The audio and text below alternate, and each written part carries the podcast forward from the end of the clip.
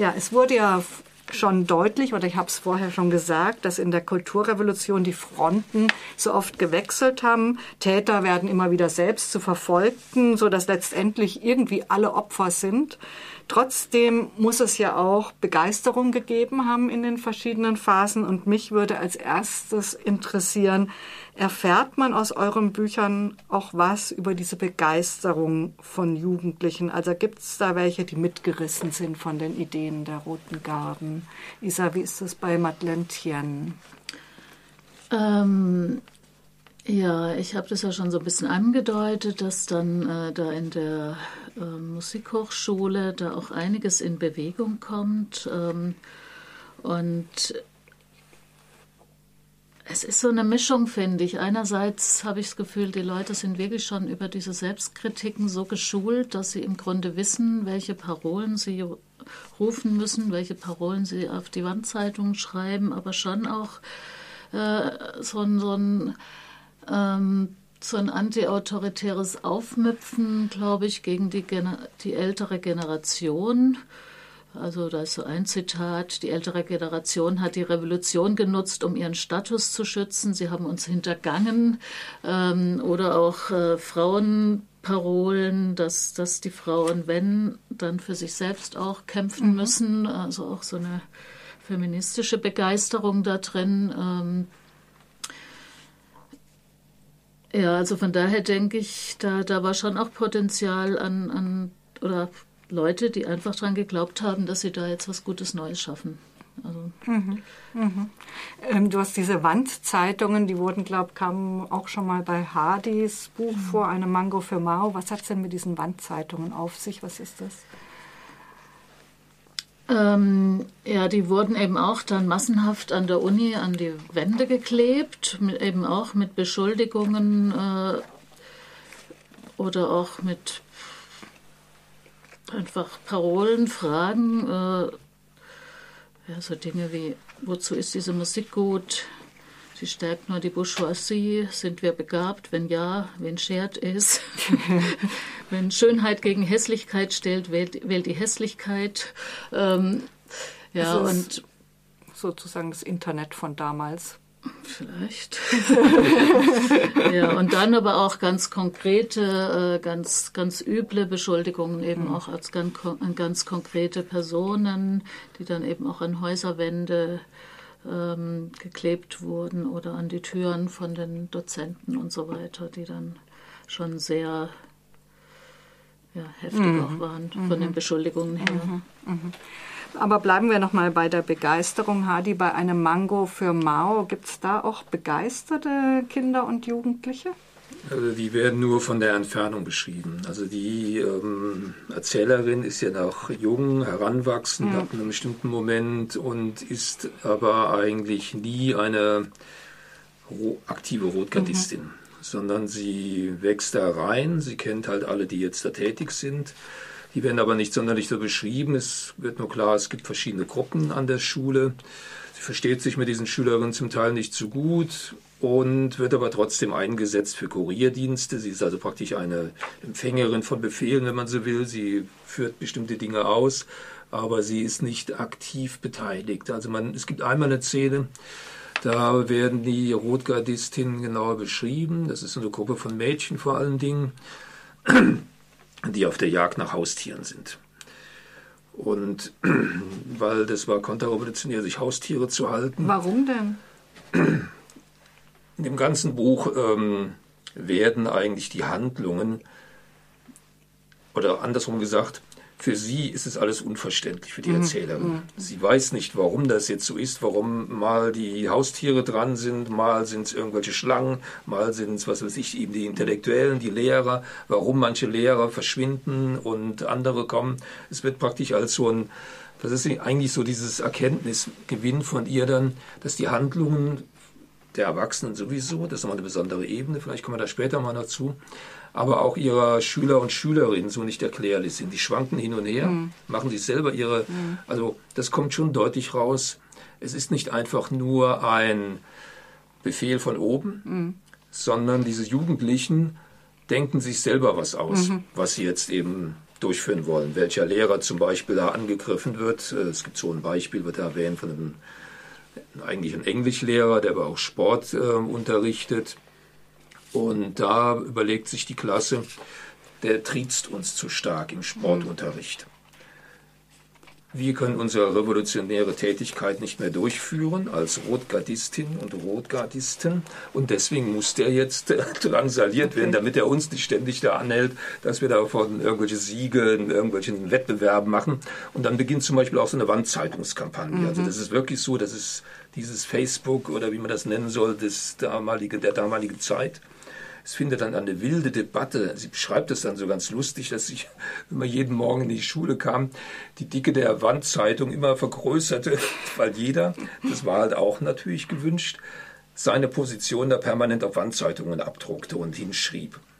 Sowohl der Angriff wie auch die Verteidigung des Lehrers, dann die Selbstkritik, also das ist dann so das mhm. Hochschaukeln und ähm, insofern merkt man an dieser Tätigkeit, die die jetzt auf einmal machen können, man muss sich jetzt mal vorstellen, dass du, ähm, das ist so ähnlich wie jetzt wirklich, glaube ich, mit diesem Internet, auf einmal können die Leute losschreiben, wie sie wollen. Ja. Sie sind nicht mehr gebunden an irgendwas, außer an die Mao-Bibel als Textgrundlage. Deswegen tauchen ja von oben bis unten lauter Mao-Zitate mhm. auch. Aber sie können sich total entäußern. Sie machen das natürlich auf diese Allerdings ist die Mao-Bibel doch ein bisschen eine Einschränkung, würde ich sagen, in der offenen Meinungsäußerung. Ich meine, steht viel drin, aber dann doch nicht alles. Ja, es gibt auch ein schönes Zitat von Mao Zedong, der sagt, er kann da nie verstehen, dass so ein Büchlein da so einen Einfluss haben kann.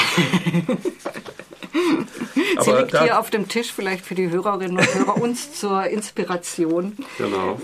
Tommy, ich... Ähm, bei Balzac und die kleine chinesische Schneiderin. Gibt es denn da auch irgendwelche Begeisterung für die Ideen der Kulturrevolution oder der Rotgattistin? Doch, ich habe tatsächlich, ich habe jetzt nochmal richtig gesucht, ich habe tatsächlich doch noch eine Szene gefunden, also war ja eigentlich die Hauptfiguren. Ähm, es spielt ja, es spielt ja hoch in den Bergen, ja, mhm. die Bauern dort, die sind einfach an allem Möglichen interessiert, aber nicht an der Kulturrevolution, ja, die fahren da ihre Ernte ein und äh, haben ihren normalen Alltag. Und mhm. selbst wenn der Lauban als Kommunist bezeichnet wird, ja, ist die Frage, ob er jemals was von Kommunismus gehört hat. Okay. Aber äh, der einer der Hauptprotagonisten, Ma, muss äh, oder, oder auch Ich-Erzähler, muss kurz mal in die Stadt und da geht es um einen Pastor und, äh, und um seine beiden Söhne, die äh, nun wohl bei den Revolutionären Garten sind mhm. und die nun Angst haben, weil der äh, Vater halt irgendwie religiös war und ein Pastor war, möchten sie ihm noch äh, auf dem Totenbett noch etwas locken und das sagen sie, bitte Papa, streng dich an, bettelt der Sohn, wir möchten deine Stimme als Erinnerung für deine Enkel aufnehmen. Bitte wiederhole einen Satz des großen Vorsitzenden Mao, einen einzigen Satz bitte, einen Slogan und sie werden wissen, dass ihr Großvater kein Reaktionär mehr ist, dass sein Hirn sauber gewaschen ist rief der, der zum Toningenieur mutierte Sohn. Also, Und tut als, das? Hm? Tut das? Er, äh, der, ja, er äh, lässt noch einmal seine Stimme erklingen, aber es ist auf Latein, also es kann niemand was damit anfangen.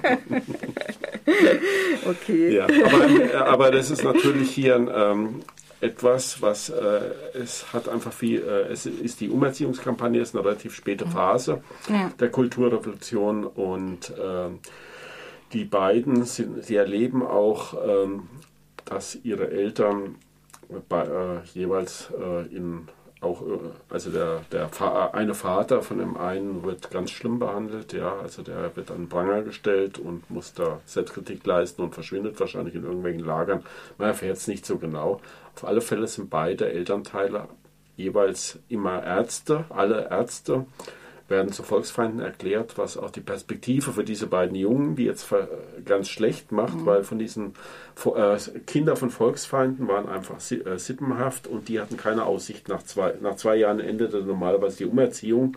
Nur nur bei Kindern von Volksfeinden endet es, war sie eigentlich unendlich. Ja. Also mhm. von daher wussten die nie, ob sie jemals wieder von diesem scheiß mhm. Berg runterkommen. Mhm. Von diesen Grausamkeiten und grausamen Zuschreibungen ähm, berichtet ja auch Madeleine Tien ganz viel in ihrem ja. Buch. Gell?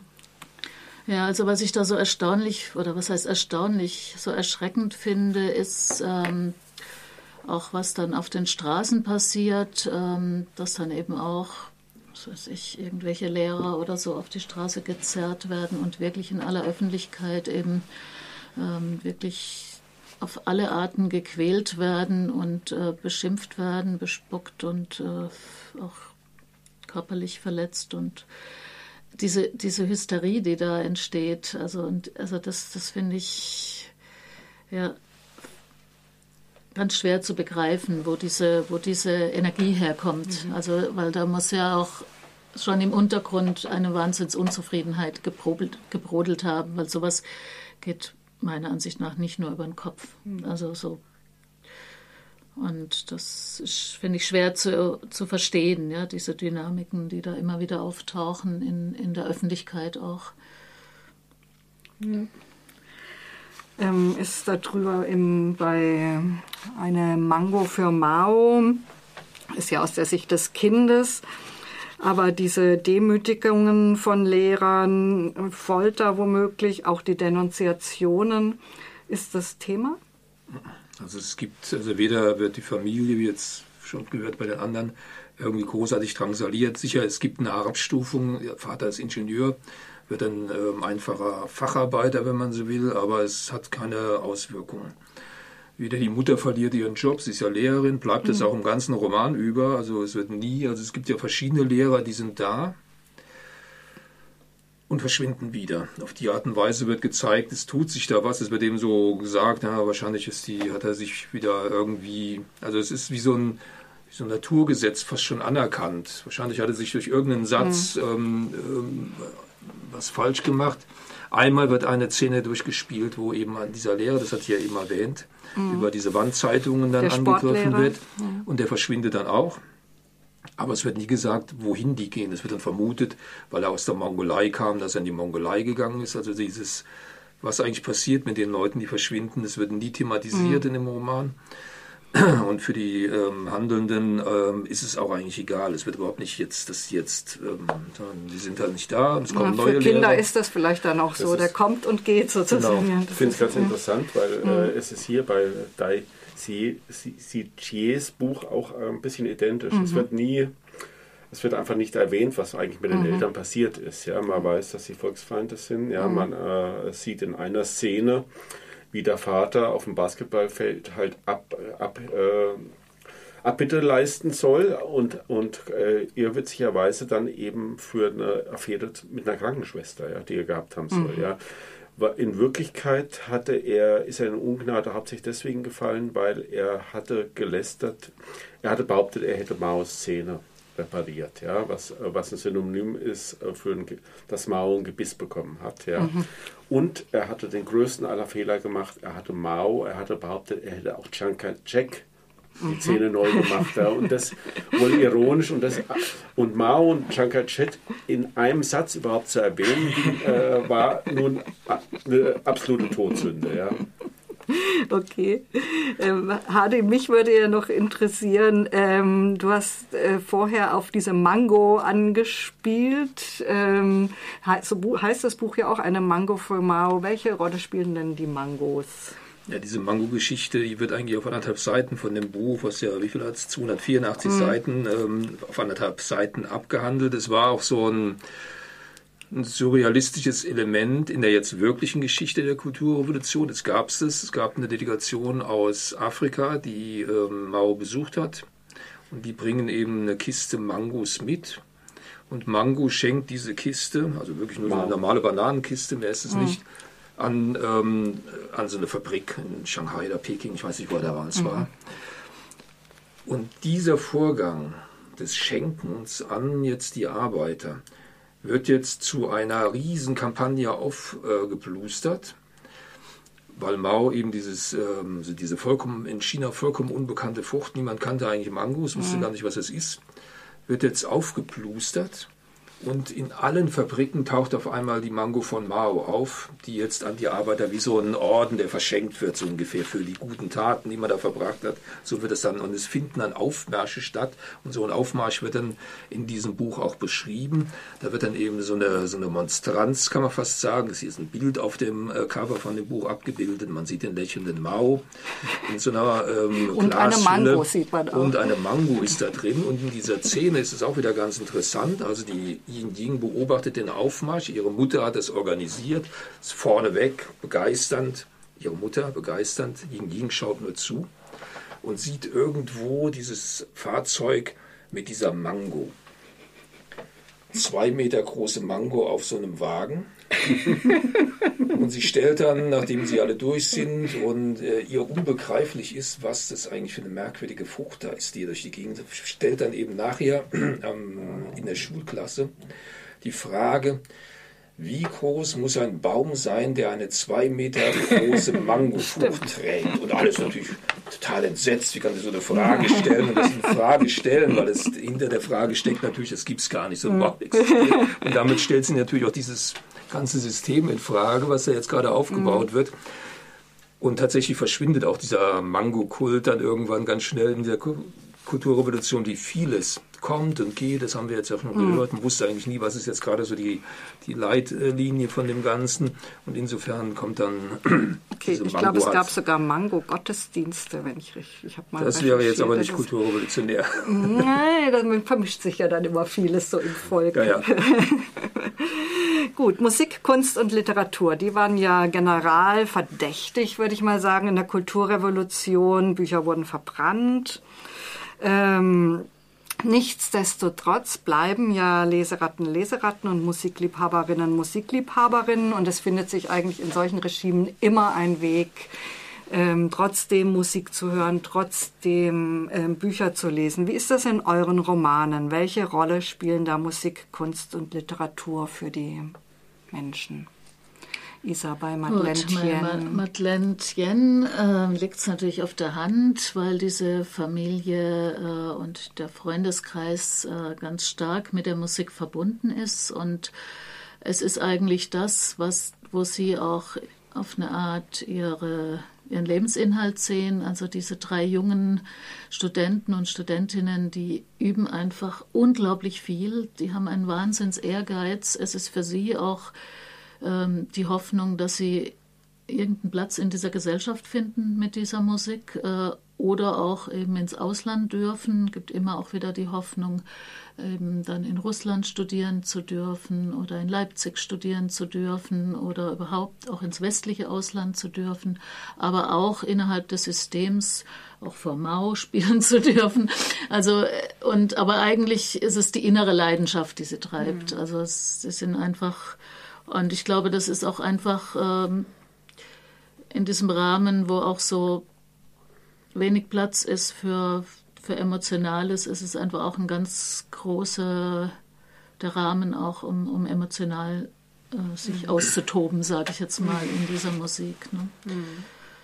Gut, und dann gibt es eben auch äh, die Literatur, also der Vater von ähm, Suli, über den ich jetzt in der Einführung gar nichts gesagt habe, der ist ganz literaturbegeistert, der schreibt auch so ein Buch ständig fort als Kalligraph. Ähm, und das wird auch immer weiter verbreitet, ist auch so eine Möglichkeit, dann äh, über Codes im Grunde, über Veränderungen auch Informationen weiterzugeben. Ähm, und es gibt eben auch so einen konspirativen Lesekreis, über so eine ganz alte Buchhändlerin, äh, die sich dann so privat treffen und Dinge lesen, die einfach nicht mehr auf dem Markt zu kriegen sind, sozusagen. Mhm. Und wo es auch viel darum geht, einfach ja, sich auszutauschen, zu denken, Dinge weiter zu spinnen, zu diskutieren. Ja. Mhm. Tommy, bei dir, das ist ja, ähm, ja quasi, also bei Balzac und die kleine chinesische Schneiderin ist es ja quasi das Thema des Buches. Die Isa hat gerade angesprochen, dieses Transkribieren von Büchern. Kommt das bei dir auch vor, bei dem, in dem Roman? Ja, äh, es kommt vor. Er überträgt, unter anderem überträgt er äh, den Roman auf, auf die Innenseite, er versucht er Teile des Romans auf die Innenseite seines Mantels zu übertragen. Wer? Was, äh, äh die, äh, der Ich-Erzähler, die mhm, Hauptfigur okay, hier in mhm. diesem Buch. Mhm, mhm um, äh, und die kleine Schneiderin stülpt sich dieses dann auch mal um und mhm. äh, kriegt sozusagen die Literatur damit auch auf die ungebildete Schneiderin mhm. auf den Cover gebrannt. Sozusagen.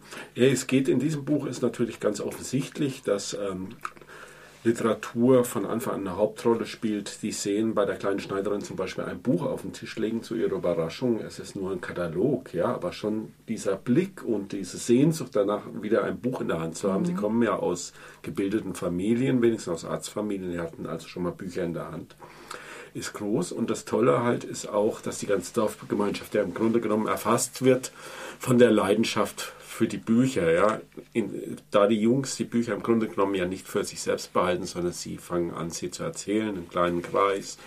Es werden immer, sie erzählen Filme oder so weiter. Das ist alles das, was äh, den Leuten dann auch große Vergnügen macht, groß Spaß macht, was eben den Alltag auch leichter macht für die mhm. Menschen, ja, und schöne, schöne Bilder einfach. Mhm. Ja. Toll, mhm. Tolles Buch. Eigentlich ja nicht im Sinne des Erfinders dieser Landeinsätze, ne? Die sollten ja von den Bauern lernen und nicht ja. andersrum. Eigentlich ja. Ja, sie haben sich ja auch von den Bauern auch was gelernt. Mhm. Also hart zu schuften haben sie auch gelernt. Und mhm. das wird hier auch nicht verschwiegen. Ja. Das darf man nicht vergessen. Ja. Mhm. Es war kein Vergnügungsausflug. Ja. Ja, Bücher spielen hier in dem Roman von der Wei Zhang mit der Mango auch an einer Stelle mal eine Rolle. Sie hat eine Freundin, mit der sie oft zusammen ist, und die hat eine größere Schwester, die eigentlich eine große Rotgardistin ist. Aber die hat einen Fundus von bürgerlicher Literatur aus dem Westen. Also zum Beispiel spielt in dieser Szene der Roman Der Graf von Monte Cristo eine große Rolle. Den lesen die beide und ähm, bauen dann so dieses Verlies, er sitzt ja da an diesem Verlies, das bauen sie nach im Bett und so und spielen praktisch diese Handlung nach und denken sich immer aus, was mache ich mit dem vielen Geld, was ich dann da finde. Also der findet ja einen Schatz, der Graf von Monte Cristo, was ihn dann eben zum Grafen macht, der Edmond Dante, der da gefangen genommen wird. Und sie denken sich aus, was mache ich jetzt mit dem vielen Geld. Dann sagt zum Beispiel die Yin Ying, ja, äh, ich werde jetzt damit irgendwelche Beamten schmieren, damit mein Vater wieder ähm, Ingenieursjob kriegt. Also so Denkweise sind da drin. Dann kommt der Roman, ähm, äh, wie, äh, wie von wem, von, also diese Jane Eyre, auch so ein englische, ähm, ja, ja. fällt mir jetzt gerade die, die Autorin nicht ein, spielt eine Rolle. Bronte. genau. Charlotte Bronte. Ja. Und dann ist es noch interessant, dann will sie als Yin Ying auch was beisteuern zu diesem Fundus, den sie da schon haben. Und sie weiß, dass ihr Vater ähm, ein Buch über die griechischen Sagen hat. Und da sagt er aber, das gebe ich dir nicht, weil wenn das irgendwo rumliegt, wird es sofort einkassiert und vernichtet. Deswegen musst du die Geschichten alle auswendig lernen. Er erzählt ihr sowieso schon mhm. die ganzen Jahre über Geschichten okay. aus diesem Ding. Und dann sagt sie, aber ich schreibe das alles ab schreibe das ab und schenke das eben ähm, da, der meiner Freundin. Ich würde ganz ja. kurz noch mal einhaken, ein, eine Bemerkung zu Monte Cristo. Mhm. Ich glaube, dass die Autorin hier äh, abgeschrieben hat. Äh, das, nicht abgeschrieben hat, aber dieses äh, das Buch äh, Balzac und die kleine Schneiderin gut kennt, ja, ja. weil in diesem Buch wird, wird gegen Ende wird äh, neun, neun, in neun Nächten wird der Graf von Monte Cristo mhm. erzählt. Ja. Das ist vielleicht eine Art Zitat sozusagen in diesem ja, neueren Ich glaube, Buch dass das mhm. Äh, mittlerweile bin ich der Meinung, dass es ein Zitat, sozusagen Zitat und eine Aufnahme von diesem Werk ist. Ja, ja. Es ist kaum zu glauben, aber wir kommen schon wieder zum Ende der Sendung. Ja, vielleicht könnt ihr noch mal die Romane nennen, die ihr vorgestellt habt, bitte. Ja, ich habe vorgestellt von Madeleine Tien. Ähm, was habe ich denn vorgestellt? Sag nicht, wir hätten gar nichts. Das ist im Original in Kanada erschienen, 2016. Die deutsche Übersetzung von Annette Gruber ist 2017 beim Luchterhand Verlag München erschienen. Ähm, das Buch hat 250 ähm, Seiten. Und ich glaube, es. Nee, nicht 250. Äh, oh Gott, 650. Ja. Und ich glaube, es kostet 24 Euro so rum. Gibt es, glaube ich, bisher nur gebunden. Und ich habe vorgestellt von Wei Zhang, eine Mango für Mao. Wei Zhang ist in der Kulturrevolution geboren, also sagt aber, sie beschreibt nicht ihre Autobiografie mhm. da drin, sondern es ist eine Mischung von vielen, die in der Zeit so groß geworden sind. Deswegen muss man es nicht als Autobiografie lesen. Sie lebt schon seit 90, also 1990 in der Schweiz und hat das Buch auf Deutsch geschrieben, gibt also keine Übersetzung und es ähm, ist erschienen in dem Schweizer Salis Verlag in diesem Jahr 2019, hat 284 Seiten, aber was es kostete, weiß ich jetzt nicht. Und ich habe vorgestellt von Dai Sichie, Balzac und die kleine chinesische Schneiderin, ein etwas älterer Roman schon. Der ist erstmals in Paris im Gallimard Verlag 2000 erschienen. Äh, jetzt im Taschenbuch erhältlich beim Piper Verlag, zwei, äh, zwei, zwei Ausgabe von 2016, kostet 10 Euro und äh, das, der Band wurde aus dem Französischen übersetzt von Gio Weckerlin in Duni. Mhm. Ja, das war das lesewütige Kaffeekränzchen von Radio Dreieckland. Vielleicht habt ihr uns auch bei einem anderen freien Radio gehört. Die Buchbesprechungen und unser Geplauder könnt ihr demnächst auf der Radio Dreieckland Website rdl.de nachhören. Wir bedanken uns auch bei Eva an der Technik. Und die nächste Ausgabe des lesewütigen Kaffeekränzchens hört ihr bei Radio Dreieckland am 13. Juni. Und da wird es um Bauhausliteratur gehen. Und bis dahin sagen wir Tschüss. Tschüss. Tschüss. Tschüss.